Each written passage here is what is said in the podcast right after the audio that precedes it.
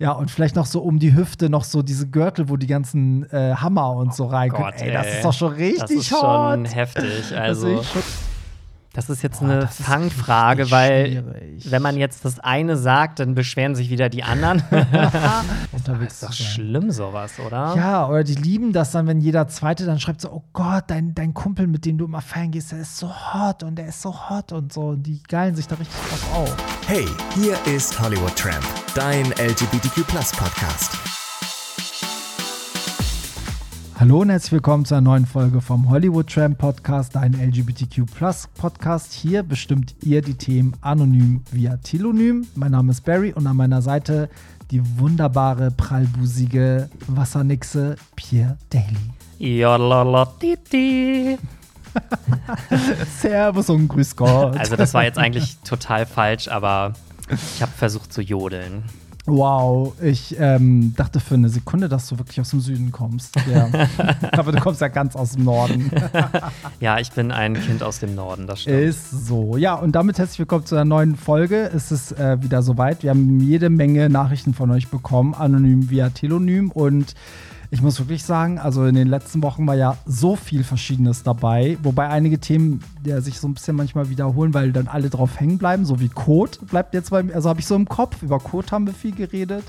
So, aber ähm, ja, es macht auf jeden Fall mega Spaß, oder Pierre? Wie findest du unsere neue, ähm, nee, nicht, ist das Staffel, unsere neue Ära? Ich weiß gar Unsere nicht. neue Staffel. Seit ja. der Sommerpause, also ich habe richtig Spaß, muss ich sagen. Ja, ich finde auch, es macht sehr viel Spaß und witzig ist ja auch, wie wir uns so in der ersten oder zweiten Folge vorgenommen haben, dass wir es diesmal alles viel strukturierter machen wollen und eigentlich ist es immer noch genauso durcheinander wie in Staffel 1. Ja, ist so, aber ich glaube, je, äh, je weniger die Leute das vorhersehen können, umso spannender ist es, oder? Nichts wäre blöder, als wenn man dann irgendwie. Also, wir haben halt gedacht, wir brauchen Struktur, aber im Nachhinein habe ich gedacht, so, ey, die, ohne Struktur ist es viel peppiger. Ja, das muss sich halt einfach natürlich so seinen Weg suchen.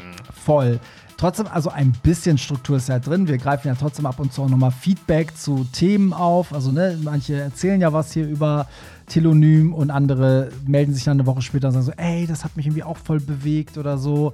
Ähm, und deswegen hier auch nochmal der Hinweis, wenn ihr mitsprechen wollt, weil ich würde sagen, wir sind Deutschlands interaktivster queerer Podcast, weil ihr bestimmt die Themen, dann könnt ihr uns jederzeit direkt schreiben. Das könnt ihr, während ihr hört, auch machen. Und zwar einfach in den Show Notes, das ist die Beschreibung, also der Beschreibungstext zu der Folge, einfach aufklappen und da ist dann der Link zu Telonym. Da braucht ihr auch keine App für, könnt ihr einfach in den Textfeld reinschreiben und dann kriegen wir das anonym. Und wenn das, ja, sag ich mal, spannend genug ist, dann landet das auch in der Sendung.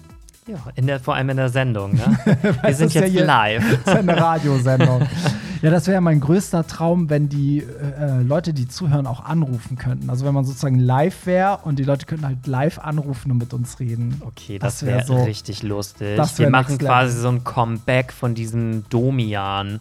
Ja. Kennst du den noch, wo man ja, anrufen natürlich. oh Gott, ja. Vielleicht kennt ihr den ja auch noch. Der hat immer, war das auf WDR oder so? Das wurde nachts ja auch immer übertragen im Fernsehen. Ich glaube, das lief auf dem Radiosender 1 live und wurde aber auf WDR auch gezeigt, ne? irgendwie so. Und der saß da mal mit so einem Headset und haben halt Leute angerufen und über alles Mögliche mit dem geredet. Witzig. Hat War wahrscheinlich so oft- 5 Euro die Minute gekostet. Bestimmt aus dem Festnetz oder so.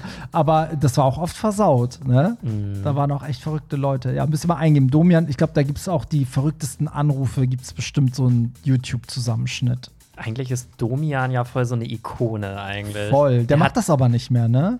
Nee, ich glaube Ich nicht. glaube auch, das gibt es nicht mehr. Ja, krass. Okay, ich würde sagen, wir fangen erstmal an, ähm, kurz die Termine durchzusagen. Äh, und zwar, wir sind mitten in unserer Art-Pop-Ära. Also, wenn ihr jetzt hört am Sonntag, dann ist gestern vor zehn Jahren Art Pop erschienen, nämlich am 11.11.2013. Und dann haben wir nämlich gestern noch in Hamburg Fett ähm, den Art Pop Rave gefeiert. Und der nächste Hollywood Tramp Art Pop Rave ist dann am Samstag, den 18.11. in Berlin. Und dann die Woche drauf am 25.11. in Köln. Und das sind halt die einzigen Art Pop Termine, die es gibt dieses Jahr. Ähm, und es gibt aber auch noch Termine im Dezember. Am 23. Dezember ist Frankfurt endlich wieder dran. Da gibt es den Xmas Ball von Hollywood Tramp und äh, Pure Gay Clubbing. Machen wir zusammen eine riesen Abschlussparty. Und am 30.12. in Köln gibt es auch noch mal eine Jahresabschlussparty, sozusagen die Abschlussklasse 2023.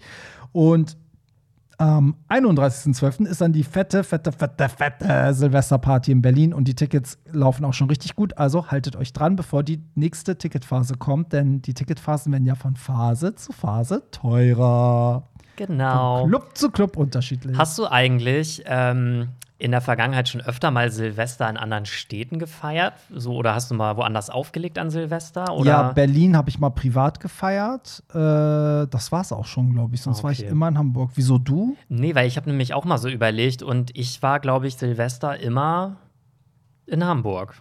Ja, Ja. dann wird es dieses Jahr Zeit, Pierre. Na, gucken wir mal, ne? Gucken wir mal. Aber findest du nicht auch, Silvester ist jetzt mal so der Cliffhanger hier.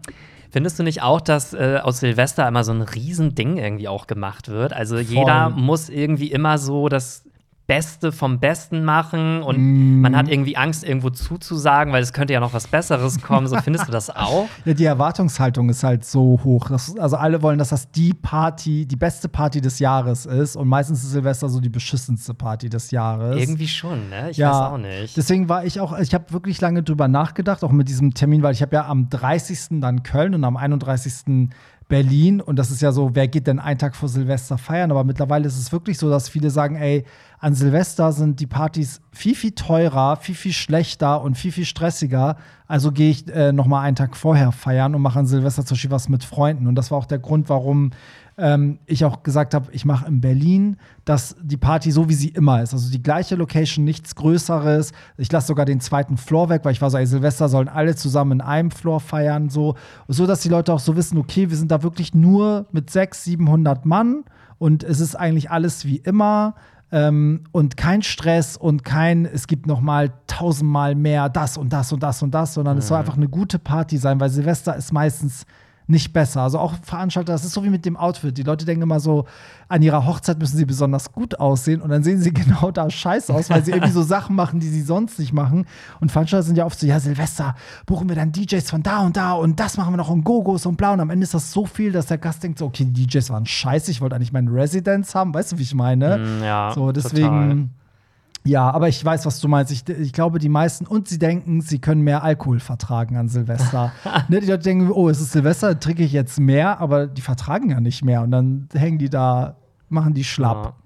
Aber wenn ihr was sucht für Silvester, dann auf jeden Fall den Hollywood Tramp Ball. Oh, Der ja. wird auf jeden Fall richtig gut. Ja, glaube ich auch. Vor allem, weil auch in Berlin, da in dem Club, das ist alles so entspannt. Ich glaube, das ist irgendwie, auch geografisch liegt das entspannt. Man ist nicht mitten da, wo Halligalli ist. Ja, das so. Geile ist ja auch, das wusste ich ja ganz lange gar nicht, dass direkt neben dem Club Gretchen in Berlin ja auch die, ähm, Die Boiler Gay Sauna ja. in Berlin ist. Die Gay Sauna in Berlin, wo man schon mal gewesen sein muss. Ja, da kann man eigentlich dann direkt weiterziehen. Ich glaube, Silvester ist da bestimmt auch viel los, oder? Boah, bestimmt. Ja, und am 1.1. erst recht dann. So Feiertage ist da bestimmt immer Full House. Das ja. glaube ich auch, ey. Ja, guck mal, jetzt reden wir über Partys. Das ist witzig, weil Tilo, wir haben ja auch jemanden gehabt, der letzte Woche erzählt hat, dass er, letzte oder vorletzte Woche, dass er sich nicht auf meine Party getraut hat, weil er so eingeschüchtert war von dem ganzen Erscheinungsbild, also die Bilder auf Instagram und so weiter. Und jetzt äh, nimmt hier ein Hörer oder Hörerin Bezug darauf. Ähm, deswegen springe ich mal direkt in die erste Telonym-Nachricht. Ich habe in der letzten Folge die Geschichte des Typen gehört, der sich nicht auf eure Party getraut hat. Ich konnte das so gut nachvollziehen, denn ich habe auch das Gefühl, dort nicht hineinzupassen. Aber klar, das ist nicht euer Problem, sondern mein persönliches. Und noch eine Bemerkung zum Dresscode. In Deutschland ist das in den meisten Fällen eine Empfehlung bzw. ein Wunsch des Veranstalters, egal ob Party oder Hochzeit. Man sollte sich aus Höflichkeit und Respekt einfach daran halten. In England ist das wesentlich strenger, besonders in Clubs. Da wird man direkt abgewiesen, wenn die Kleidung nicht stimmt. Ich wollte mal in London auf einen Afterwork-Party mit Dresscode Business gehen. Ich hatte mit richtigen, äh, warte, ich hatte mit richtigen Schuhen, weißen Hemd und Sakko das Gefühl, dem Dresscode zu entsprechen, denn ich hatte das ja auch auf Arbeit getragen. Am Einlass fiel der Blick dann auf meine, äh, also sorry, fiel der Blick der Türsteher direkt auf meine Hose, Jeans sauber, keine Löcher, nicht ausgefranst. Er zeigte auf die Jeans und sagte, no, andere Länder, andere Sitten. Ja, krass. Ja, das, ähm, das ist in anderen Ländern. Ich finde, das ist eh von Land zu Land ist die Partykultur ja so verschieden. Das finde ich auch so krass. Irgendwie kennst du es auch, dass zum Beispiel in, in Spanien oder so, die feiern ja zum Beispiel dann irgendwie nur bis zwei oder drei und dann ist da irgendwie auch so eine Sperrstunde und so. Es ist so abgefahren irgendwie. Ja, aber ich glaube, in Deutschland ist wirklich der einzige Club, wo du vielleicht mal anhand deines Dresscodes nicht reinkommst, das Berghain. Ja. Also Berghain, da musst du ja wirklich irgendwie genau so das tragen, was der Türsteher sich da für den Abend vorgestellt hat. Ja. Aber ansonsten wüsste ich jetzt nicht, dass man in Deutschland irgendwie am Club abgewiesen wird. Oder? Also jetzt aufgrund der Kleidung? Mm, also doch, ich habe schon das, also es kommt natürlich immer auf den Club drauf, aber es gibt halt auch sehr viele Clubs, die halt zum Beispiel Männergruppen nicht reinlassen oder ungern Schwarze und Südländer, weil das dann so, also so Ja, aber das hat ja mit der sind. Kleidung nichts zu tun. Nee, das hat mit der Kleidung nichts zu tun. Oder ja, kennst du Clubs, wo es richtig so einen Dresscode gibt, den man, also gibt es bestimmt auch so Partys, die das dann verpflichtend Ja. machen, aber Nee, da würde ich eher sagen, also im Berghain gibt es ja auch keinen Dresscode, aber ich glaube, der Türsteher guckt einfach, ob du diesen Vibe wiedergibst, den die da haben wollen. Und keiner weiß ja auch genau, was das ist. Ne? So, man vermutet ja nur, dass er vielleicht ein bisschen kinky angezogen ist oder nicht so, nicht so, aber es steht ja nirgendwo, bitte kommt in Sportkleidung ins Berghain oder sowas. Ne? Es gibt ja keine Anweisung, deswegen ja, kann man da nur raten. Aber ja, du hast recht, also das ist ja dasselbe, was auch ähm, in dieser Nachricht jetzt war, dass in anderen Ländern das eher so ist, ne? dass wenn dann geschrieben wird, bitte kommt alle in Glitzer, dass die dann an der Tür wirklich darauf achten. Und ich finde, hier ist halt auch so, du kommst ja auch im normalen Kostüm auf eine Halloween-Party. Also im normalen Look, meine ich, ohne Kostüm. Da grenzt, also sagt ja auch keiner so, ihr seid nicht kostümiert und raus. Also gibt es bestimmt auch, aber dann wird das kommuniziert. Und dann heißt es nur Leute mit Kostüm kommen rein, ne? zum Beispiel. Hier gibt es doch eine Nachricht genau zum selben Thema. Ähm, Hallo, ihr beiden Hübschen. Ich höre gerade eure Folge von letzter Woche und muss mein Feedback zu dem Zuhörer geben, der sich nicht auf äh, die, deine Party getraut hat. Ich war letztes Jahr das erste Mal auf einem deiner Partys und hatte vorher auch null Erfahrung, was queere Partys angeht. Genau wie der Zuhörer war auch ich total verunsichert, aber das braucht ihr gar nicht.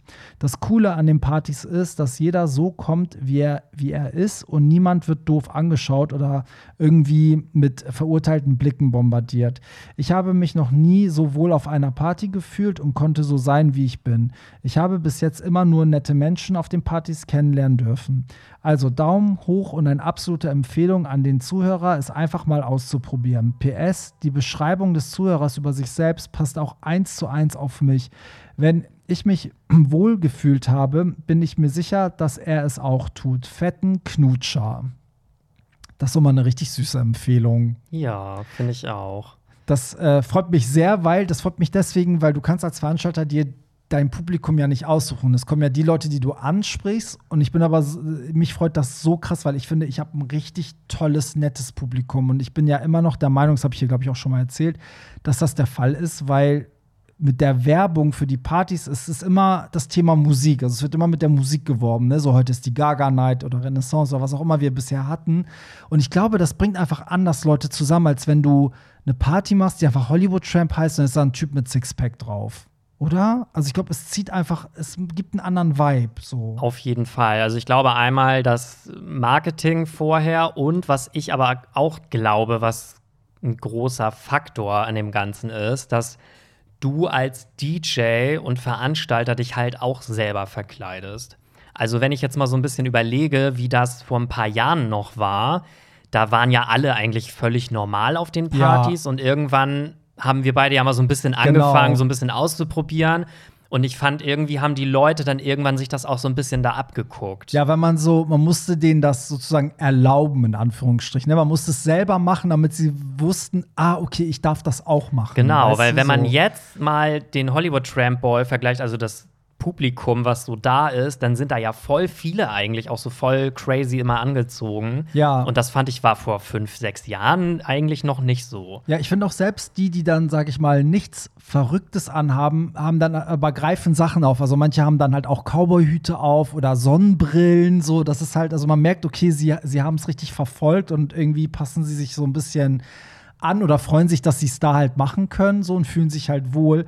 Ich muss sagen, ich bin aber auch so wie der Hörer von letzter Woche. Also ich bin auch sehr unsicher, wenn es darum geht, privat feiern zu gehen. Also ich habe auch früher auch immer Clubs gehabt, da wollte ich mich gar nicht anstellen, weil ich war so, ey, ich will mir die Blöße gar nicht geben, da abgewiesen zu werden und so. Also von daher bin auch so, so ein bisschen introvertiert, unsicher, was es angeht und ähm, bin dann auch eher so, ich muss dann auch auf eine Party, wo ich mich wohlfühle. Und das sind halt meistens die queeren Partys. Also. Ja, das stimmt.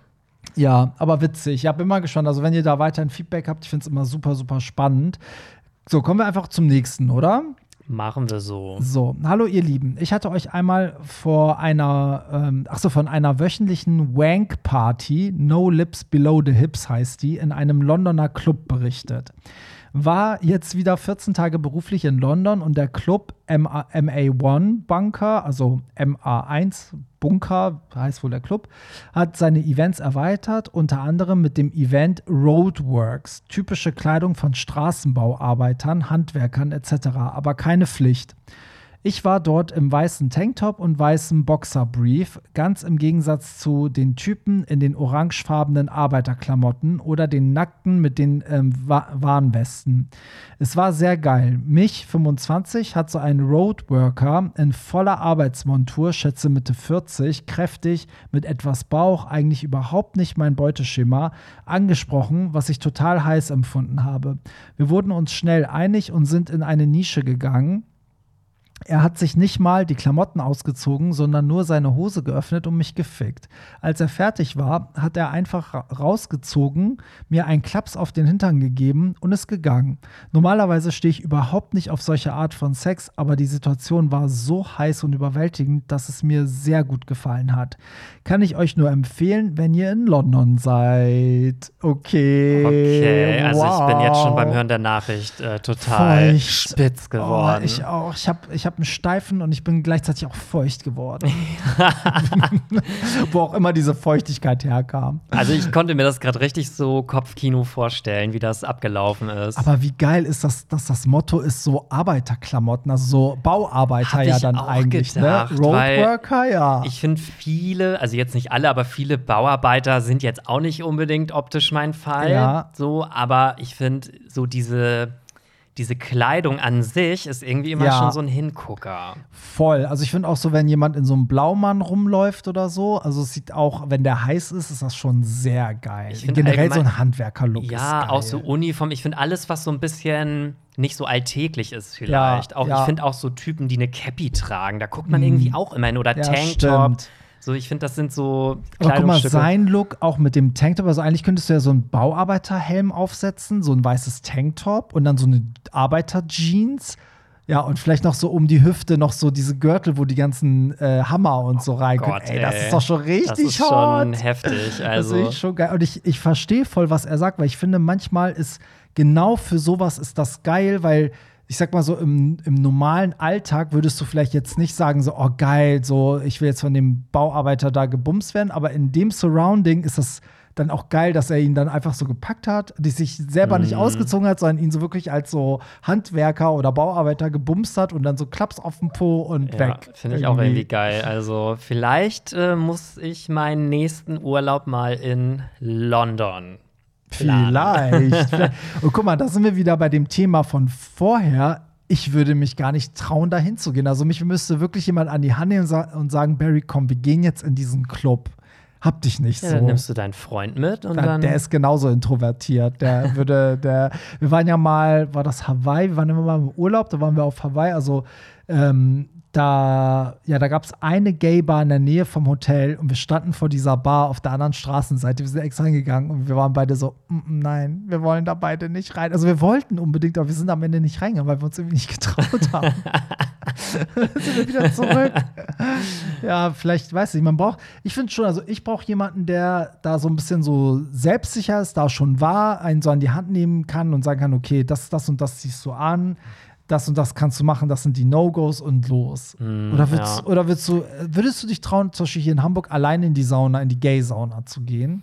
Ähm, also mittlerweile, weil ich ja jetzt schon einmal da war. Weil du da warst, okay. Bestimmt, aber vorher hätte ich mich das wahrscheinlich nicht getraut. Also ich bin ja, ja auch an dem Abend, wo ich da war, ähm, mit meinem Freund zusammen und wir haben zusätzlich vorher noch bestimmt zwei, drei Mischen getrunken, mhm. also Alkohol, mhm. weil, also nüchtern hätte ich mich das niemals getraut, obwohl mein Freund mitgekommen wäre. Ja, witzig. Also ich habe da irgendwie so Angst vor gehabt. Ich weiß aber auch gar nicht warum, weil als wir dann nachher da waren, war das eigentlich so voll entspannt und auch voll geil. Und das war so ein Erlebnis, wo man auch hinterher noch voll lange drüber gesprochen Ja. hat.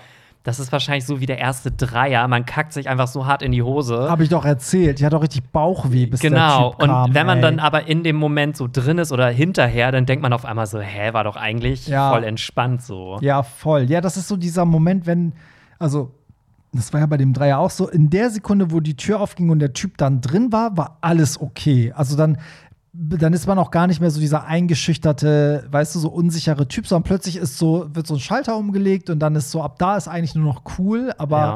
ne, das ist halt, glaube ich, in solchen Läden auch erstmal den Schritt machen, reingehen, aber sobald du drin bist, deinen Platz gefunden hast, glaube Aber ich. warum ist, ist das so? Also ich habe schon so oft überlegt, warum auch ich irgendwie so ängstlich manchmal bin. Aber ich glaube, das ist einfach so diese Angst vor dem Unbekannten, oder? Ja, ich, ich bin einfach, glaube ich, nicht so. Ich bin nicht so der, der, also ich kann das gar nicht beschreiben. Die Leute denken immer, weil man DJ ist, ist man so aufmerksamkeitsgeil, aber beim DJing versteckt man sich auch hinter seiner Kunst. Also ich bin gar, ich bin gar nicht der Typ, der so selber dann so im, also im Mittelpunkt steht. Und ich stelle mir in so einer Sauna auch vor, wenn man dann reinkommt und das erste Mal da ist, dass die Stammgäste noch sofort denken, oh, das ist ein neuer. Und dann wird erst mal geguckt und weißt du so irgendwie. Und das verunsichert mich dann. Also ich habe da auch noch so ein ganz einfaches Beispiel, was mir letztens passiert ist. Ich musste ähm, einen Arzttermin vereinbaren Mhm. bei einem Arzt, wo ich halt noch nie gewesen bin. Also Ja. ich wäre quasi Neupatient gewesen. Und ich habe irgendwie so Angst gehabt, bei diesem Arzt anzurufen. Ich weiß gar nicht warum. Eigentlich bin ich auch gar nicht so, aber ich habe irgendwie mir die ganze Zeit eingeredet, dass die dann erstens eh keine Termine frei haben oder zweitens irgendwie versuchen, mich abzuwimmeln oder irgendwie Ja. sagen, ja, nee, erst in drei Monaten oder so. Ja. Und irgendwie bin ich schon im Kopf so sämtliche Diskussionen irgendwie durchgegangen und habe dann echt noch so drei Tage mit mir gehadert, da wirklich anzurufen. Dann dachte ich so, nee, ich rufe da jetzt an. ja. Und habe ich da angerufen, dann habe ich halt auch voll schnell einen Termin bekommen. Das war halt Ja. so voll entspannt. Ja. Aber irgendwie habe ich da die ganze Zeit so gedacht, so, ich weiß nicht warum, aber ich habe Ja, manchmal hat man das, ja. Ich habe das auch manchmal mit so Sachen, die ich dann so angehen muss, die mir wichtig sind, wo ich dann aber es nicht ertragen könnte, ein Nein zu hören. Und dann schiebe ich das auf. Weißt du? Ja. So irgendwie, das ist dann manchmal irgendwie, anstatt zu sagen, ja, okay, ich will jetzt schnell die Antwort haben, weißt du, so ist dann so, nee, was ist, wenn ich jetzt anrufe und dann klappt das nicht und dann, weißt du, so habe ich mir das so sehr gewünscht und dann bin ich so, weißt du, so, das ist voll blöd irgendwie. Aber ich bin mal so, mal so. Es gibt so Phasen, dann bist du auf einmal so, greifst ständig zum Hörer, rufst alle ja, hintereinander denkst an du, und ach, so, jetzt habe ich einen Flow, jetzt mache ich noch Genau. das, jetzt mache ich noch einen jährlichen Zahnarzttermin, dann mache ich noch dies genau. und ne? ja. ja, witzig. Nee, ist bei mir auch so. Aber ja, haben wir den Tim, also MA1 Bunker, das merken wir uns jetzt. so, hey, ihr Fötzchen, ein paar Entweder-Oder-Fragen. Ja, das scheint jetzt der neue Trend hier im Podcast zu Lieben sein. wir. München oder Berlin? Boah, das Also- ist jetzt aber schwer. Da, da sage ich mal beides, weil ich würde sagen, feiern Berlin, leben würde ich, da ist mir Berlin zu groß und zu wild. Ich glaube, ich müsste eher in München leben als in Berlin. Ja, ich finde auch so, es kommt drauf an, was man will. Also so Party-Szene und so auf jeden Fall Berlin, ganz klar. Und München würde ich aber auch als Stadt, glaube ich, schöner finden. Also ich war aber auch erst einmal in München. Mhm.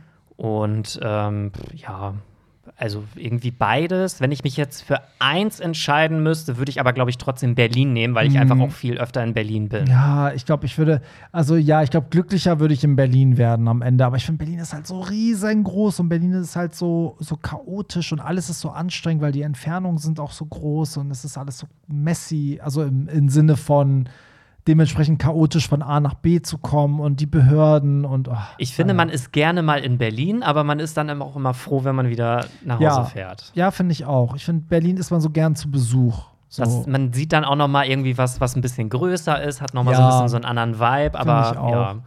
Ist ja auch so gesehen eigentlich somit die einzige Metropole in Deutschland. Also ich glaube, Berlin ist ja der einzige Punkt, wo wirklich jeder aus dem, aus, aus dem Ausland sagt, wenn ich in Deutschland bin, muss ich einmal nach Berlin. Also das ist ja so viel Tourismus. Ja, und vielleicht Köln noch, ne? Ja, ich finde, Berlin fühlt sich viel mehr nach Tourismus an als die anderen Mhm. Städte, habe ich so das Gefühl. Da kann ja auch irgendwie gefühlt jeder Englisch, weil die ne, so viele Touristen haben. Also Ist halt sehr so, weltoffen. ja, ist so der Eindruck jetzt als Hamburger, der da ab und zu mal ist. Pissplay oder Cam Control? Ja. Ja, Cam Control in dem Sinne ist ja das einfach herauszögern, ne? Immer wieder abbrechen und Also ich frage mich halt immer, warum denn oder? Warum denn nicht beides? nee, aber wenn nur eins von beiden, boah, finde ich, also ich mache jetzt beides nicht so oft, aber ich glaube, ich würde dann eher noch Cam Control Ja, nehmen. ich auch. Cut oder Uncut? Also beschnitten oder nicht beschnitten? Das ist jetzt Boah, eine Fangfrage, weil schwierig. wenn man jetzt das eine sagt, dann beschweren sich wieder die anderen. Aber hast du eine Präferenz? Weil ich muss sagen, ich dachte immer, ich finde beschnitten besser, weil ich auch selber beschnitten bin. Aber ich muss sagen, ich äh, habe durchweg die Erfahrung gemacht, dass es am Ende gar keinen Unterschied gemacht Also es war am Ende immer egal. Also es gab auch ganz viele Schwänze, die unbeschnitten waren, die mega toll waren. Weißt du, wie ich meine? So, Also ich finde beides eigentlich geil. Ja. Ich könnte mich da jetzt gar nicht. Kommt eigentlich auf den. Penis drauf an, oder? Also ich finde auch ein beschnittener Penis kann halt scheiße sein, wenn der Typ nichts drauf hat. So. Ja, also ich finde, irgendwie hat das ja auch gar nichts, also so gar nichts mit den Qualitäten zu tun. Das ist ja Nee. einfach nur so eine persönliche Präferenz. Ich würde sagen, mir ist es eigentlich egal. Ja, ich weiß nicht, ich kann mich da wirklich jetzt nicht entscheiden. Kann mich auch nicht entscheiden. Der Letzte sein, der von der Party geht, oder dann, wenn es am schönsten ist, auch wenn es schon gegen 2 Uhr ist. Ja, ich bin auf jeden Fall dann, wenn es am schönsten ist, der Typ. Aber ich mache auch immer so einen polnischen, bin dann einfach weg. Also mittlerweile muss ich sagen, bin ich auch so, dass ich sage, also nicht, dass ich einen polnischen mache, aber dass ich dann gehe, wenn es am schönsten ist, einfach auch, weil ich ja auch nicht mehr trinke und dann ist das teilweise auch echt anstrengend bis zum Ende, weil dann einfach auch das Level gar nicht mehr passt mit den anderen Gästen. Aber früher war ich tatsächlich eigentlich immer derjenige, der mit Barry zusammen dann aus dem Club rausgegangen ist. ja, aber es ist halt ein Unterschied zwischen, wenn es so die eigenen Partys sind und man bis zum Ende bleibt, oder man ist auf einer Party als Gast. Aber kommt auch auf den Abend drauf an. Also ich hatte jetzt zum Beispiel am Wochenende, das ist jetzt keine Party, aber da haben äh, Freunde von mir, also eine Freundin, zwei Freundinnen von mir haben ihren 40. gefeiert. Und da war ich auch mit der Letzte. Also ich habe bis zum Ende getanzt, gefeiert. Dabei bin ich da hingegangen und war so, ja, ich gehe bestimmt schon irgendwie früh. Aber bin dann irgendwie bis zum Ende geblieben und habe auch richtig viel getrunken, aber war so voll gut drauf. Also war gar nicht so, so mega besoffen, aber es hat mega Spaß gemacht. So, also der Abend ist ganz anders gelaufen, als ich vorher dachte, wie ich es machen werde. Ich dachte, ich werde nicht trinken, ich werde früh gehen und ich habe einfach mega viel gesoffen und bin bis zum Ende geblieben. Ja, okay. Ja, dann ich würde sagen, ich mir macht das derbe viel Spaß, diese Entweder-Oder. Also ihr könnt gerne mehr raushauen. Ja, ich finde das auch immer sehr lustig eigentlich. So, hey, ihr Hamburger Heringe. Ich werde demnächst aus einer Stadt wegziehen, in der ich nie wirklich angekommen bin. Oh, witzig, jetzt haben wir eben über Hamburg oder nee, München oder Berlin geredet, ne? So. Und in der ich mich ehrlich gesagt nie richtig wohlgefühlt habe. Und nun habe ich ein paar Beobachtungen, die ich gerne mit euch teilen würde, bei denen ich gerne wissen würde, ob ihr das kennt oder zumindest verstehen könnt. Punkt Nummer eins. Jetzt, wo klar ist, dass ich bald wegziehe, übrigens in eine sehr große Stadt, das kann ja eigentlich dann auch nur Berlin sein, oder? Naja, Ähm. also ich sag mal Köln, Frankfurt, das sind ja auch große Städte, Ja. ne? Möchte ich es noch mal richtig krachen lassen und mache Dinge, die ich komischerweise sonst nie hier gemacht hatte, äh, gemacht hätte. So gehe ich zum Beispiel zum Cruisen oder lade mir wildfremde Typen zu Sexdates in meine Wohnung ein. Sowas hätte ich sonst nie gemacht. Aber jetzt habe ich irgendwie das Gefühl, dass es ja egal ist, weil ich ja bald weg bin. Wollen wir die einzelnen Punkte mal einzeln besprechen, weil sonst weiß man hinterher gar nicht mehr, was Punkt Können 1 wir war. machen, ja. Also das kann ich voll nachvollziehen, weil ich glaube, meistens reicht ja, wenn man diesen Schalter umgelegt hat. Ne? So, ähm, da muss ich jetzt eine Sache erzählen, die hat gar nichts damit zu tun. Also indirekt ist jetzt komisch, dass ich darauf komme. Dieser Typ von, von der Serie Friends ist doch gestorben. Mhm. Und da haben ganz viele, die den kannten, gesagt, in den letzten Wochen vor seinem Tod war der voll wie ausgewechselt, der war so voll lebensbejahend, positiv und ähm, was passiert, Pierre? Ich habe gerade meinen Ohrring verloren ich, und ich habe gemerkt, wie dieser Stöpsel Warte mir mal, was so. liegt da? Nee, der ist, glaube ich, hier irgendwo runtergefallen, aber das suche ich dann gleich. Okay. So, und da meinten ganz viele so, ja, ähm, von seinen Freunden so, der war die letzten Wochen vor seinem Tod wie ausgewechselt, der war irgendwie, hat voll viel Sport gemacht und war voll gut drauf und bla. Und dann hat so eine äh, Psychologin, die die da in diesem Beitrag hatten, gesagt, dass oft, wenn die Menschen, sagen wir mal, das war jetzt Selbstmord, ich weiß gar nicht, ob das jetzt bewiesen wurde oder nicht, aber sagen wir mal, es war Selbstmord, dass Menschen in dem Moment, wo sie den Entschluss fassen, dass sie so von dieser Welt gehen, dass sie dann plötzlich so mit allem ihren Frieden schließen und plötzlich eine richtig gute Zeit haben bis zu dem Tag, wo sie sich dann umbringen, zum Beispiel. So, und das ist ja psychologisch gesehen das Gleiche. Also in dem Moment, wo er für sich festgesetzt hat, ey, ich bleibe hier nicht, ist man plötzlich für viele Sachen offen. Mhm. Ja, also ich kann das schon irgendwo nachvollziehen, also was du damit meinst und auch was derjenige, der das geschrieben hat, wahrscheinlich jetzt also fühlt. Ähm, ist natürlich schade, dass das jetzt erst kann, wo er aus der Stadt wegzieht, so von wegen, ach, danach sehe ich die ja eh nicht wieder. Ähm, ich frage mich dann halt, wie es dann in der neuen Stadt werden soll. Ob derjenige dann wieder sagt, oh, jetzt traue ich mich hier wieder nichts, weil jetzt wohne ich ja Mm. hier. Also, ja, dazu ist halt, wäre wichtig zu wissen, was die Beweggründe sind. Aber wenn er schon schreibt, eine Stadt, in der er nie wirklich angekommen ist, scheint es ja so, dass, es, dass das der Grund ist, ne? dass man sich da nicht wohlfühlt. Hat er auch geschrieben, dass er sich da nicht wohlfühlt. Aber ja, ich, ich glaube, es ist einfach so, ein- so ein Mind, also so ein Kopfding. Sobald man für sich beschlossen hat, ach, das war's jetzt hier, ist man plötzlich offen. Weil man hat ja nichts zu verlieren. Weißt du, du bummst mit dem Typen zu Hause, denkst du, den sehe ich ja dann eh nicht mehr, bin ja weg. Mhm. So, ne? ja. So, Punkt Nummer zwei. Außerdem fällt mir erst jetzt, wo äh, erst jetzt auf, wie groß das Netz an Bekannten und Freunden ist, ähm, geworden ist. Auf einmal merkt man, dass es doch ein paar Leute gibt, denen man abgehen wird. Denen man abgehen wird, sagt man das so? Keine Ahnung. Vielleicht, also, ja, ich, ist ja klar, was, was damit gemeint Mhm. ist. Also, dass einem, dass es Leute gibt, an denen dann doch was liegt. Ja. Ne? So, ja, kann ich auch nachvollziehen, weil ich glaube, das ist genauso wie wenn, kennst du das, wenn zum Beispiel, dann fällt deine Waschmaschine aus und dann merkst du, wie praktisch das eigentlich war, dass du immer deine Wäsche einfach so zu Hause waschen konntest. Das merkst du aber erst, wenn du in die nächste Wäscherei fahren musst mit einem Korb voller Wäsche und rumheulst. So. Oder wenn der Fahrstuhl ausfährt und du denkst so, oh Gott, wie, was für ein Luxus, dass ich jeden Tag äh, die vierte Etage mit dem Fahrstuhl konnte, jetzt muss ich immer laufen. Ja, es ist ja auch oft nach einer Trennung, dass man dann eigentlich erst so merkt, was man vielleicht auch Ja, am Partner genau. hatte oder so. Ja, voll. Wobei ich da auch finde, da muss man auch so ein bisschen realistisch bleiben. Also ich habe auch ganz oft so gedacht, so, oh, ich könnte hier niemals wegziehen, weil ich kenne hier ja jeden in der Szene. Und ähm, wenn ich jetzt aber wirklich mal mir ein Blatt Papier und einen Stift nehme und wirklich mal aufschreibe, mit wem ich wirklich befreundet bin und wer mir wirklich wichtig ist, dann würden da halt tatsächlich auch ganz, ganz viele Leute wegfallen.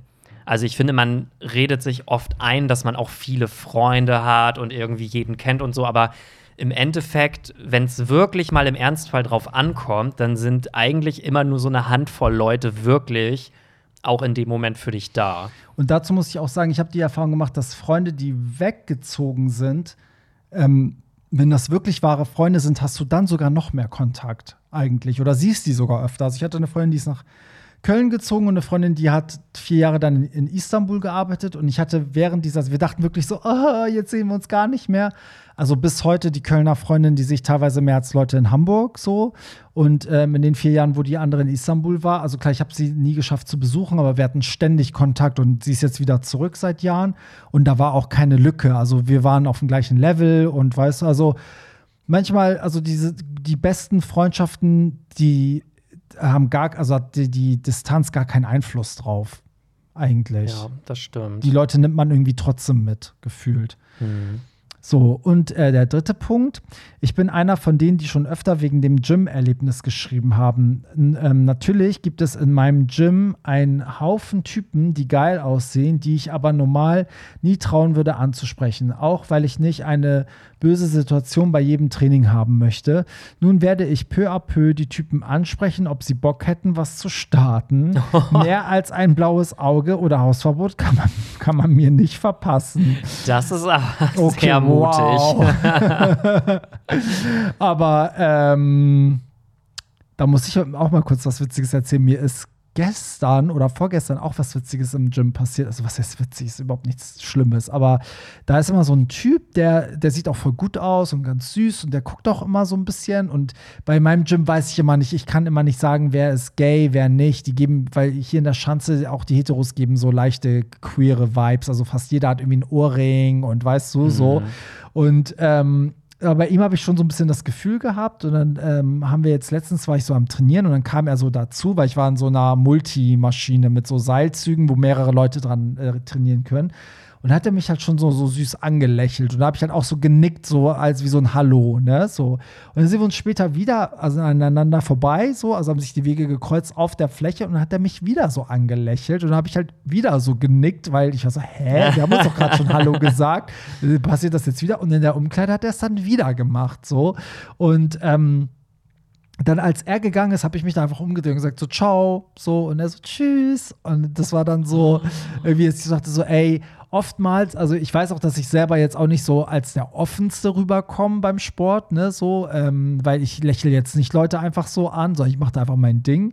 Aber ähm, ich dachte so, ey, nächstes Mal, wenn ich den sehe, sage ich auch einfach richtig Hallo. Sag ich so, hey, wie geht's? So, weil ganz oft im Gym bei mir habe ich das Gefühl, dass einige, die sich Hallo sagen, das ist wahrscheinlich genauso entstanden. Es gibt so einige, ich glaube, die sind nicht befreundet, sondern wenn die sich da sehen, die sagen sich halt immer Hallo. So. Ja, das ist ganz oft so. Also Ja. ich finde, ich habe auch festgestellt, wenn man wirklich auch immer zur selben Uhrzeit zum Beispiel geht, man sieht auch wirklich immer dieselben Leute. Ja, teilweise, ja. Also teilweise ja, aber es, bei mir im Gym gibt es auch so Leute, wo ich so denke, ach, den habe ich jetzt auch schon zehnmal hier gesehen.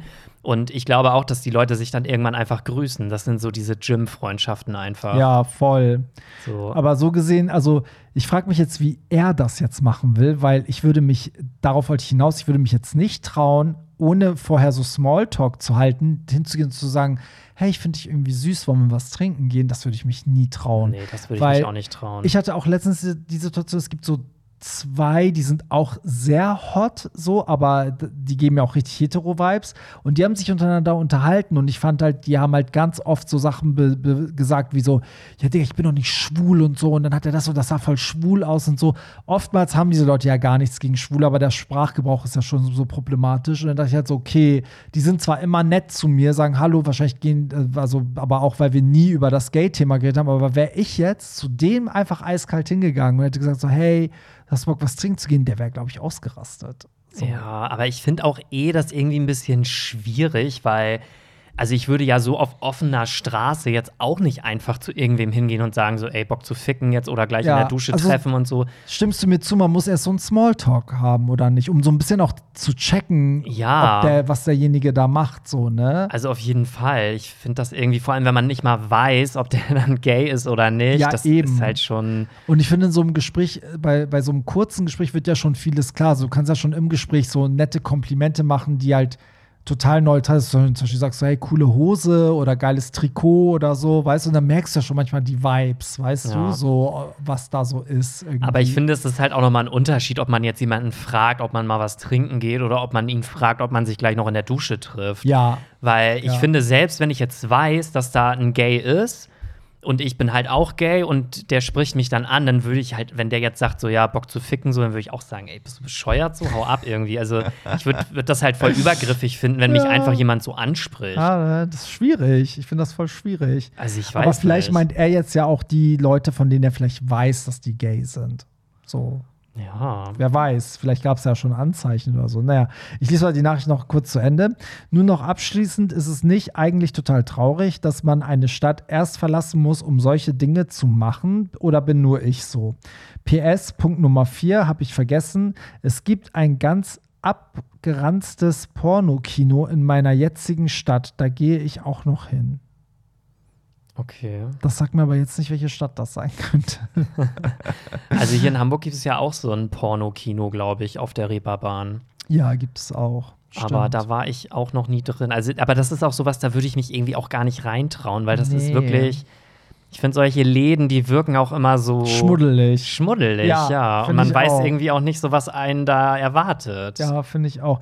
Ich muss, also im Großen und Ganzen muss ich sagen, ich finde es immer schwierig, eine Stadt zu verlassen aufgrund der Stadt. Also ich würde entweder ziehe ich in eine andere Stadt, weil ich eine Stadt gefunden habe, wo ich denke, oh, da will ich hin, ne, so, aber ich würde nie, ich finde es nie gut als Intention zu nehmen, hier will ich nicht sein, sondern entweder will man irgendwo hin, wo es besser ist, weil es um die andere Stadt geht oder weil man da eh beruflich hin muss oder so, aber oftmals habe ich das Gefühl auch bei Freunden gemacht, so, oft ist es ein Wegrennen, also oftmals sehen sie nicht, dass sie vielleicht selber das Problem sind und alles selber in der Hand haben, also gar nicht, dass, ich will jetzt gar nicht sagen, dass er nie Anschluss gefunden hat, weil er irgendwie eine problematische Person ist, aber manchmal hat man es ja selber in der Hand, ne, so, auch da irgendwie die Sachen nochmal umzuändern. Und eigentlich ist es ja jetzt der Beweis, dass alles, was er jetzt zu machen scheint, scheint ihn ja glücklich zu machen. Und vielleicht ist es einfach nur eine Einstellungssache. Also vielleicht würde er auch in der jetzigen Stadt glücklich werden, wenn er einfach sein, seine ganze Einstellung ändert.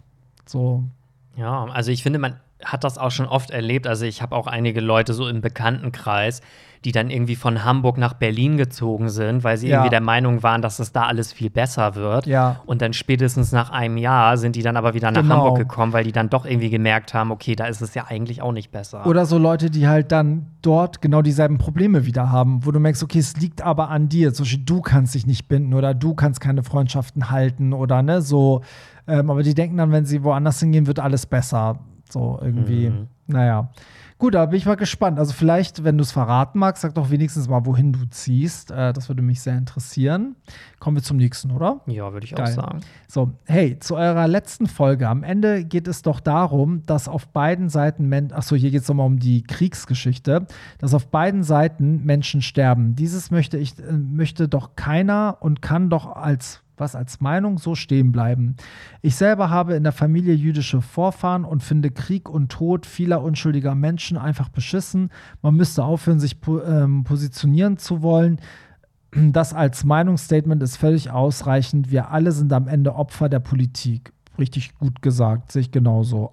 Amen. Das sehe ich auch so, genau. Also ich bin einfach dafür, dass der Krieg vorbei ist, dass auf beiden Seiten keine unschuldigen Menschen mehr sterben und ja, ich weiß jetzt nicht, ob man das Fass jetzt hier nochmal aufmacht, aber mich hat zum Beispiel auch eine Nachricht erreicht nach dieser Folge, da wo ich dann als empathielos bezeichnet wurde oder wir beide, weil wir angeblich irgendwas gesagt hätten, was so nicht sein darf, aber letztendlich ähm, habe ich ja nur gesagt, dass ich mich von der Hamas distanziere und Mhm. auch von der, äh, von der Is äh, Israelischen, israelischen Ja. Regierung, aber ich solidarisiere mich halt mit den ähm, Bürgern auf beiden Seiten, weil das ist einfach unnötiges Blutvergießen. Und ich Ja. finde, man muss da nicht für das eine oder das andere Land sein, sondern einfach dafür, dass das Ganze endlich mal ein Ende findet. Voll. Also sehe ich genauso, vor allem, wir haben uns ja gar nicht positioniert. Wir haben ja gesagt, ey, also eigentlich haben wir gesagt, Krieg ist generell scheiße und es ist auf beiden Seiten scheiße. So. Ja. Ne? Aber wie auch die Person hier schreibt, es ist dumm, dass man sich überhaupt positionieren muss. Und dass auch alle diese Diskussionen auch darum gehen, ne? dass sich jeder positionieren muss oder der, also dass dann wirklich Freundschaften zerbrechen, weil der eine zu dem Lager hält, der andere zum anderen Lager und so.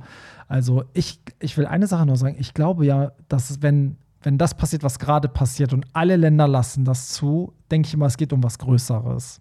Weißt du, also es ist irgendwas, irgendein Vorteil müssen alle davon haben, dass das gerade passiert, was passiert, weil sonst kann es nicht sein, dass, dass alle Länder das zulassen. Das wird am So. Ende wahrscheinlich auch so sein. Ja. Also irgendjemand profitiert davon. Ja, wie immer, es ist immer so. Also, ja, kommen wir zum nächsten. Ahoi, ihr Podcast Talkmaster. In der letzten Folge ging, ging es bei Daniel um Po-Enthaarung. Ich habe selbst schwarzes Haar, leider an den falschen Stellen und davon für mich zu viel.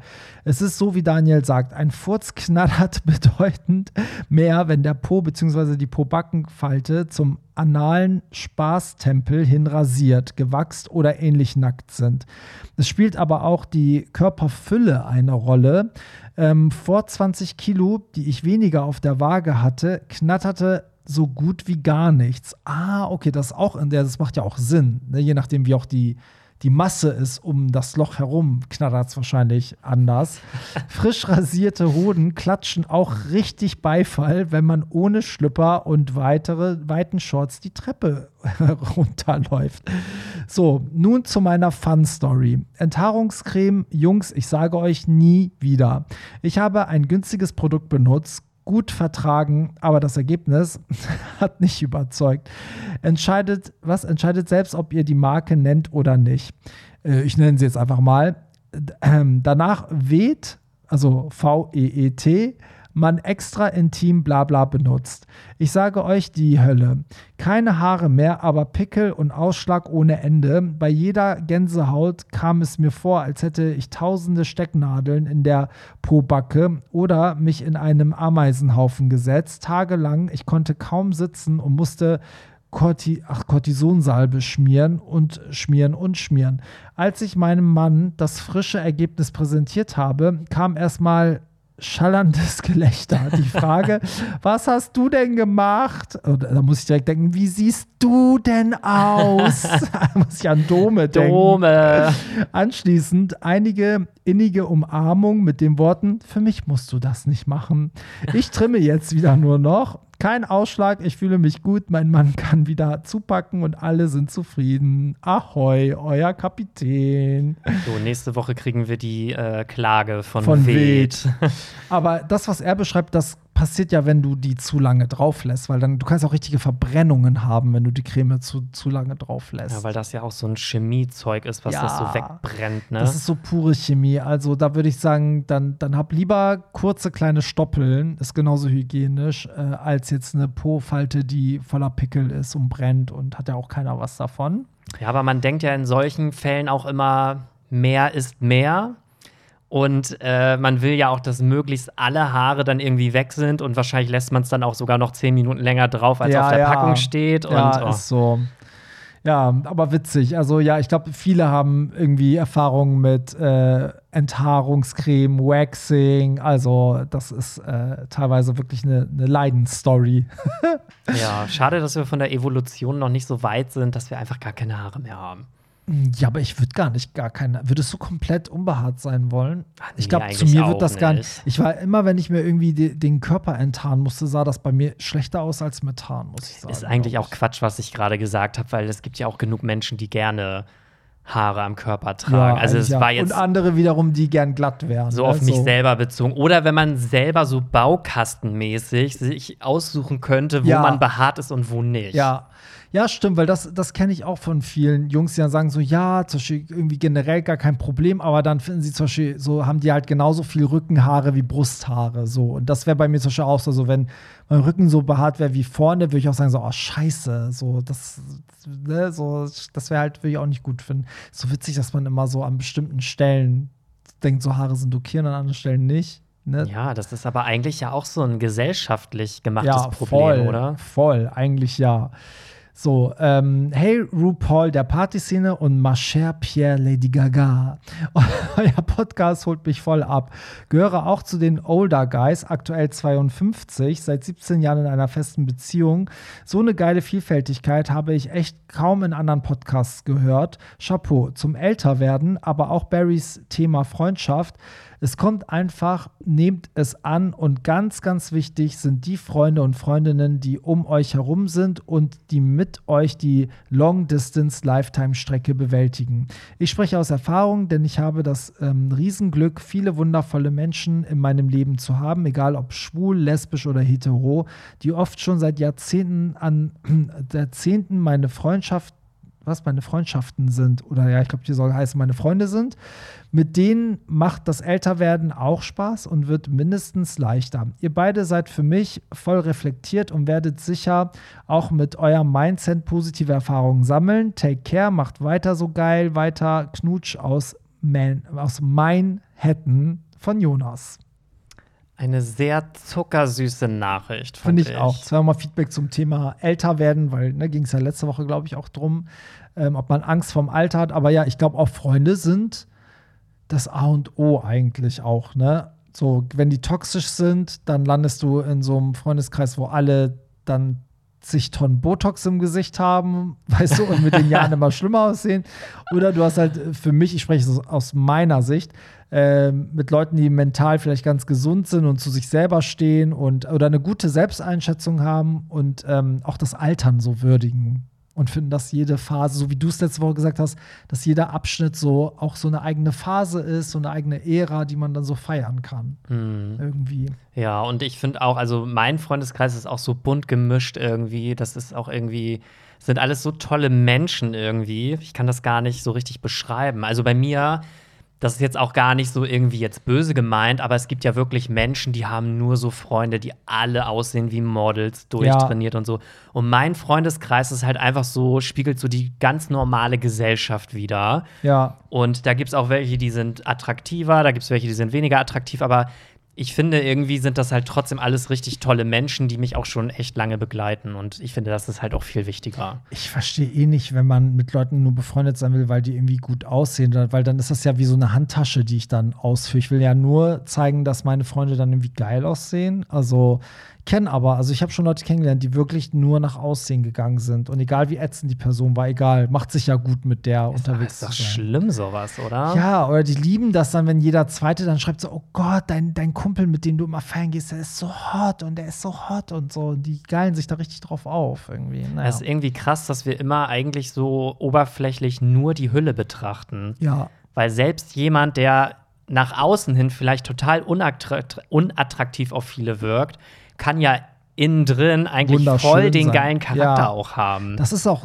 ganz oft so. Also darüber haben wir auch schon mal geredet, dass oft Menschen, die vielleicht nicht so diese typischen optischen Merkmale haben, wo man sagt so, okay, Topmodel, dass die aber manchmal durch ihre Art richtig attraktiv auf einen wirken. Also auch sexy, weil die Art das irgendwie macht. Und umgekehrt ja genauso. Manchmal triffst du auf so Models und wenn, wenn die mit dir reden, denkst du nach einer Stunde, oh mein Gott, der ist so ätzend, ich finde den null heiß. Aber vom Weiten habe ich gesabbert, so, ne? Ja, ja. Ja, wir bleiben bei dem Thema, weil hier sind so noch zwei richtig coole Nachrichten gekommen. Hey, ihr zwei Rammelhasen zum Thema Alter. Ich bin 52 und möchte für kein Geld der Welt noch mal jünger sein. Zum Thema Shaming in Apps, No Asians und so weiter. Warum? Ich behaupte mal, jeder, der sagt No Asians, findet irgendwie irgendwo einen Asiaten ultra hot. Ich äh, stehe eher auf ältere Daddys, aber ich schnapp mir auch wieder mal was Jüngeres. Also, ich kann mich auch nicht beklagen für meine Angebote. Die starten von 18 bis 70 Jahre und wie man so schön sagt, jedem Tierchen sein, was? Sein Pläsierchen. Ja. Süß, habe ich auch noch nicht gehört. Aber ist ja im Grunde ja das, was wir hier auch predigen. Und die zweite Nachricht. Hey Barry, hey Pierre, ich wollte gerne mal meine Meinung zum Thema Age-Shaming teilen. Ich, weiblich, habe einiges aus der schwulen Dating-Welt mitbekommen und kann, denke ich, ganz gut mit der Hetero-Dating-Welt vergleichen. Da fällt mir auf, dass Age-Shaming in der Hetero-Welt quasi nicht thematisiert wird. Mein Umfeld besteht überwiegend aus Hetero-Frauen zwischen 25 und Anfang 30. Keine davon hat einen deutlich jüngeren oder älteren Partner. Von mir abgesehen, mein Partner ist auch deutlich älter als ich es bin. Es ist normal in Anführungsstrichen, dass man einen Partner im eigenen Alter sucht. Bei Heteropaaren schreit niemand Age-Shaming, wenn man nur im eigenen Alter sucht.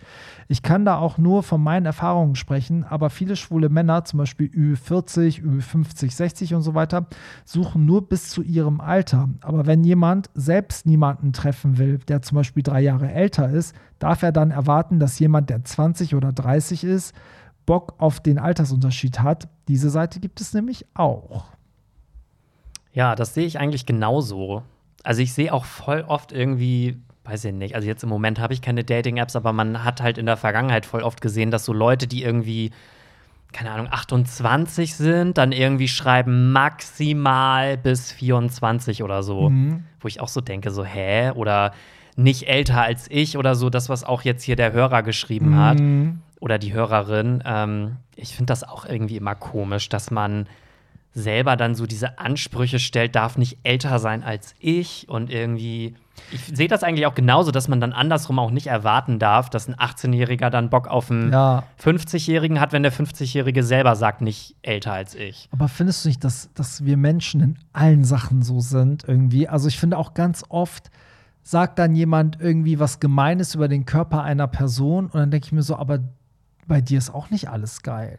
Weißt du, so, also es ist ganz oft so, es ist nicht nur das Alter, sondern oftmals dann so, dass jemand sagt so, ja, so, bei dem sieht man ja gar nicht, dass der Sport macht. Und dann denke ich mir so, ja, aber du machst ja nicht mal Sport. Weißt du, der geht wenigstens hin, aber du machst ja nicht mal schon und redest jetzt über seine Figur zum Beispiel, weißt du, so. Oder keine Ahnung, also es gibt ja halt auch ganz viel so beruflich, dass dann so ein Neid ist mit, äh, ne, der selber, also man selber hat sich irgendwie für einen Job entschieden, den man liebt, der aber nicht viel Geld bringt und äh, redet dann hasserfüllt über einen anderen Freund, der jetzt irgendwie mit irgendeinem anderen Job, den er hasst, aber richtig reich geworden ist. Also so, so finde ich das auch mit dem, mit dem Alter. Wir alle werden ja irgendwann alt, aber irgendwie so schämen wir dann die Älteren oder die Älteren schämen die Jüngeren und äh, wir alle sind so divers, aber irgendwie will man dann doch keine Asiaten und kein, weißt du, es ist irgendwie ständig so.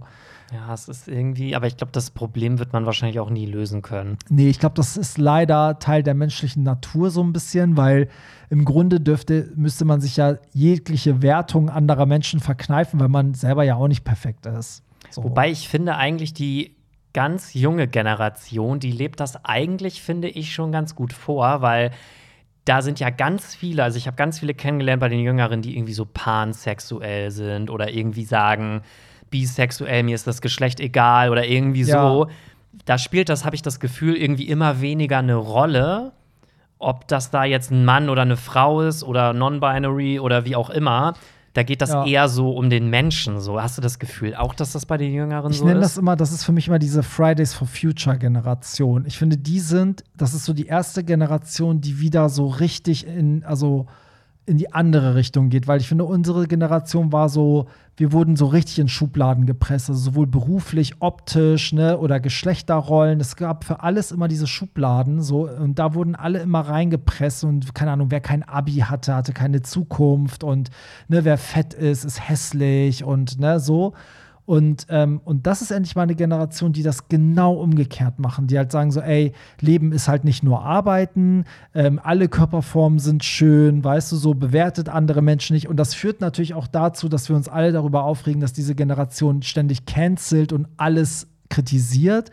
Aber auf der anderen Seite sind die sicher bei meinen Cousinen, weil die sind genau in dem Alter, die sind so offen für alles, dass ich manchmal denke, so krass. Also da bin ich schon manchmal der Toxische, weißt du, wobei ich ja schon sehr offen bin. Und die sind so für alles, also alles ist okay, solange die Person irgendwie glücklich damit ist und keinen verletzt und ne, so. Und das ist ja eigentlich, das lässt ja hoffen. so. Auf jeden Fall. Und äh, ich finde das auch irgendwie total spannend, dass da so ein Umbruch passiert. Ja, Also ich auch wenn auch. unsere Generation das manchmal auch in einigen Teilen vielleicht als nervig empfinden, aber ich glaube, das ist immer so, wenn ein Generationenwechsel passiert. Ja. Das ist auch in der Vergangenheit schon immer so gewesen. Da, Ja. wenn dann unsere Eltern haben wahrscheinlich aus Sicht unserer Großeltern auch total rebelliert Ja, und haben irgendwie ein neues Zeitalter eingeschlagen, während wir dann wieder ganz anders waren als unsere Eltern. Voll. Also ich glaube, das gibt sich auch immer so weiter an jede Generation. Ja, aber es gab so eine Phase, ich finde, es gab so eine Zwischengeneration zwischen, sag ich mal, unseren Eltern und, und ich glaube, so, dann kamen wir und dann nochmal die Generation nach. Und es gab so eine Generation, wo ich das Gefühl hatte, oh Gott, wenn die irgendwann die Welt regieren, dann geht die Welt unter, weil man hat das Gefühl, so, es wird immer schlimmer, immer schlimmer, immer oberflächlicher. Aber ich finde, seit irgendwann 2010 habe ich so das Gefühl, fing an, sich das alles in eine andere Richtung zu bewegen. Also auch seit diese ganze, dieses ganze Umweltbewusstsein, Bewusstsein für Tiere, Tierwohl, Natur, alles so, das, das, da kommt richtig was. Und für mich ist das so, diese, so ein bisschen diese Fridays for Future Generation, nenne ich die immer. so, und die lässt wirklich auf eine bessere Welt hoffen. Auch, ich musste letztens halt auch denken, da hat jemand auch so in so einem TikTok erzählt, dass irgendwie ähm, die Leute mal so Angst haben, dann sich krank zu melden und Schiss vor ihrem Boss haben und so. Und dann denke ich mir so, ey, diese junge Generation, wenn die später mal Bosse werden, wenn die mit dem Bewusstsein rangehen, dann sind ja eher so, ey, wenn du dich nicht fühlst, dann komm bitte nicht zur Arbeit, sieh zu, dass du mental fit bist. Arbeit ist nicht alles, weißt du, so, also. Ich finde, man merkt das doch auch jetzt schon teilweise, dass die Arbeitswelt sich langsam verändert. Also Ja. langsam merken doch auch die Betriebe so, ja Mensch, fünf Tage Woche oder 40 Stunden die Woche ist Ja. ja auch nicht mehr so das Optimale. Jetzt testen die ersten schon irgendwie vier Tage Woche oder so. Ja. Ich glaube, da wird auch jetzt gerade, wir haben ja auch ganz viel mobiles Arbeiten jetzt durch ähm, die Corona-Pandemie. Ja. Ich glaube, da wird sich auch in den nächsten Jahren noch ganz viel ändern. Ja, das glaube ich auch. Und wenn man mal so, in, so auf das Größere blickt, ne, finde ich, das auch so die erste Generation, die so diese ganz alten Muster endlich mal so zerbricht. Weil wenn du mal überlegst, auch dieser Krieg aktuell, also wenn du es mal so wirklich dumm darstellst, ne, haben ja irgendwelche bekloppten Menschen vor Jahren irgendwelche Linien gezogen und gesagt, okay, aufgrund dieser Linie, wenn du auf der Seite stehst, bist du Deutsch, wenn du auf der Seite stehst, bist du Franzose, bist du, weißt du so, also eigentlich ist das so bescheuert, dass sich Leute umbringen, weil sie irgendwie auf einer Seite einer Linie äh, wohnen, die einfach mal so irgendein Mensch durchgezogen hat, aus welchem Grund auch immer, weißt du, so, und sich gegenseitig bekriegen und umbringen. Und ich glaube, dass diese Generation so langsam auch denkt, so, ey, das ist alles Bullshit. Es ist egal, wo du herkommst, ne, so was, wie. Am Ende sind wir alle Menschen, wir leben auf demselben Planeten, also sind wir eins. So. Ja, also ich glaube, es wird auf jeden Fall noch sehr, sehr spannend, wenn gerade auch wenn wir dann irgendwann vielleicht mal 50 oder 60 sind, Ja. wie dann vielleicht die Welt auch aussieht. Ja, bin ich auch mal gespannt, ey. Also wenn wir dann so als Rentner dann irgendwann so auf die Jüngeren blicken und Ja. denken so, huch, Also derzeitig frage ich mich manchmal, ob die Welt gerade so, so untergeht, weißt du, so in Richtung, es wird immer schlimmer, oder ob wir sowas haben wie halt so, sozusagen vor 100 Jahren so der Weltkrieg, so, dass wir gerade so eine riesen Krise haben und irgendwann all diese Sachen aufgebrochen werden und es dann wieder so eine Phase der Rezession und des Aufschwungs und wo alles wieder gut ist irgendwie.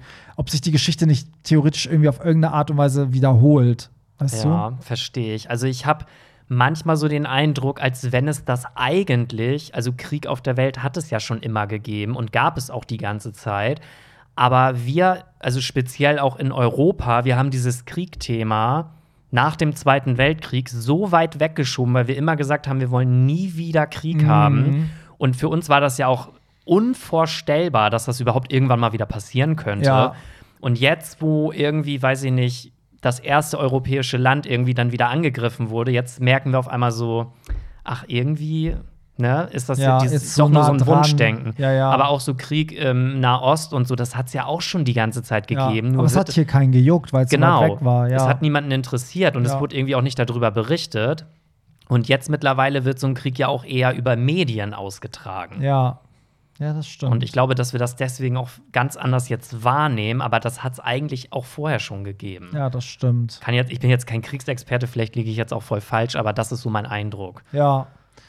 Ja, krass, ey. Verrückte Zeiten, aber ich glaube, ähm, ich hoffe einfach, dass es irgendwie einfach nur überwunden werden muss und es dann wieder besser wird für alle. Wir. Und das geht halt wirklich, es wird immer schlimmer. Ja, wir haben ja jedes Jahr jetzt gesagt, dieses Jahr wird besser, dieses Jahr wird besser. Und es wird nicht besser. Und es wurde immer schlimmer. Ja, es ist wirklich so. Und jetzt denkst du, was soll jetzt noch kommen? Und wahrscheinlich, keine Ahnung. Ja, und deswegen sage ich euch, Leute, macht alles, was ihr machen wollt, macht es einfach. Also, das ist gerade wirklich auch meine Einstellung. Ich glaube auch, dass deswegen gerade Urlaub für die Leute so teuer ist, weil einfach alle sich denken so, ey, scheiß aufs Geld, ich möchte aber jetzt Urlaub machen. Weißt du, so, wer weiß, ob ich es nächstes Jahr kann. Wer weiß, wann, wo noch Krieg ausbricht, wo noch eine Pandemie kommt, so, oder? Also, die Leute ja. sind jetzt wirklich so ein bisschen Ne, so irgendwie auf der einen Seite fehlt das Geld, auf der anderen Seite sind die auch so, egal, jetzt oder nie.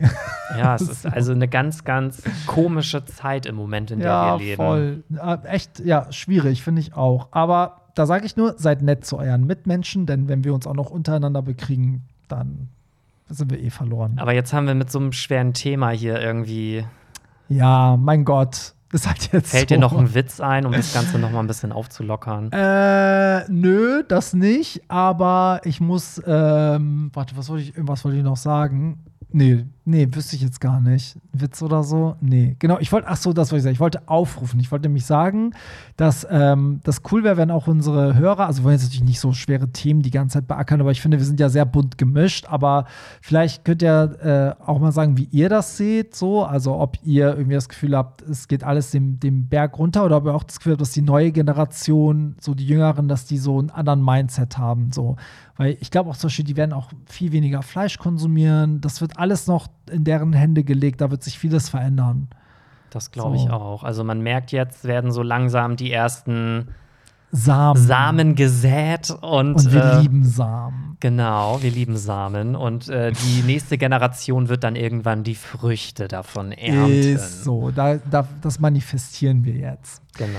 Ja, cool, mein lieber Pierre. Damit sind wir am Ende. Obwohl, doch, eine, komm, eine Sache weiß ich, über die wir noch kurz reden. Shireen David ist jetzt auf Tour. Was sagst du zur Tour?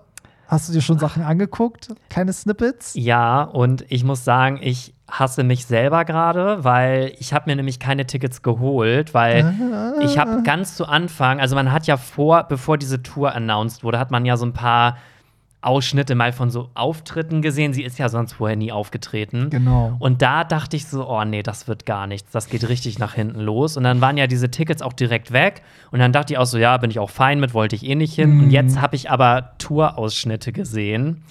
Und da, ich war echt überrascht. Also, das war echt heftig. Finde ich auch. Guck mal, so ging es mir mit Madonna. Ich war auch so, ey, die ist gerade in so einer komischen Ära. Die ist ja so durch und voll gebotox und man erkennt sie gar nicht wieder. Das will ich mir nicht live angucken. Und dann kommt sie und sieht aus wie die alte und die Show war geil. Habe ich auch schnell Tickets geholt. Ich habe Tickets von, für Shirin direkt geholt. Also, ich hatte Glück und habe direkt am ersten Tag geholt. Und mir ging es auch so wie dir. Ich weiß nicht, ob das so taktisch ihre Psychologie dahinter war, dass sie dachte, okay, die, die, jetzt sind die Tickets ausverkauft, die Leute warten auf diese Tour, also den Auftritt, den ich davor mache, mache ich jetzt extra Playback, weißt du, damit alle so die Erwartungen runterschrauben und bei meiner Tour haue ich so richtig raus, mhm. weil die sind ja live, das ist, da hätte ja auch keiner gedacht, die Show ist krass, es sieht voll international aus, die Setlist ist geil, ihre Looks sind geil, sie ist mega sympathisch, also ich freue mich richtig doll auf das Hamburg-Konzert. Das ist leider eins mit der letzten. Dann haben sie, glaube ich, ganz Deutschland hat sie dann schon gesehen, aber ich freue mich da mega drauf. Also Aufruf, wenn hier noch irgendjemand ein Shirin David-Ticket abzugeben hat. Gerne an Pierre und bitte Stehplatz in Raum, weil dann kannst du mit uns gehen. Ja, also auf jeden Fall. Was anderes als Stehplatz nehme ich auch nicht. Alles andere wäre blasphemisch. Genau. Ja, cool. Dann ähm, würde ich sagen, wir berichten vom Konzert. Wir versuchen dir erstmal noch ein Ticket klar zu machen.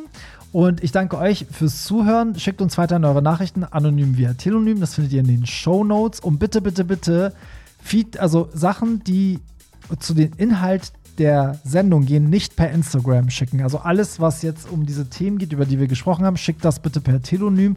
Wenn ihr Pierre und mir privat irgendwas sagen wollt, irgendwie oder Kontakt haben wollt, dann schreibt uns über Instagram. Das findet ihr auch in den Shownotes und alle Termine für die Partys und die Tickets zu den Partys findet ihr auf hollywoodtramp.de, ist auch nochmal in den Shownotes mit drin. So, Pierre, dann hören wir uns nächste Woche, oder? Das war das Wort zum Sonntag. Ist so. In diesem Sinne, bis nächste Woche und Bye. Das war's. Nicht traurig sein. Mehr Hollywood Tramp findest du im Netz unter hollywoodtramp.de und bei Instagram at hollywoodtramp.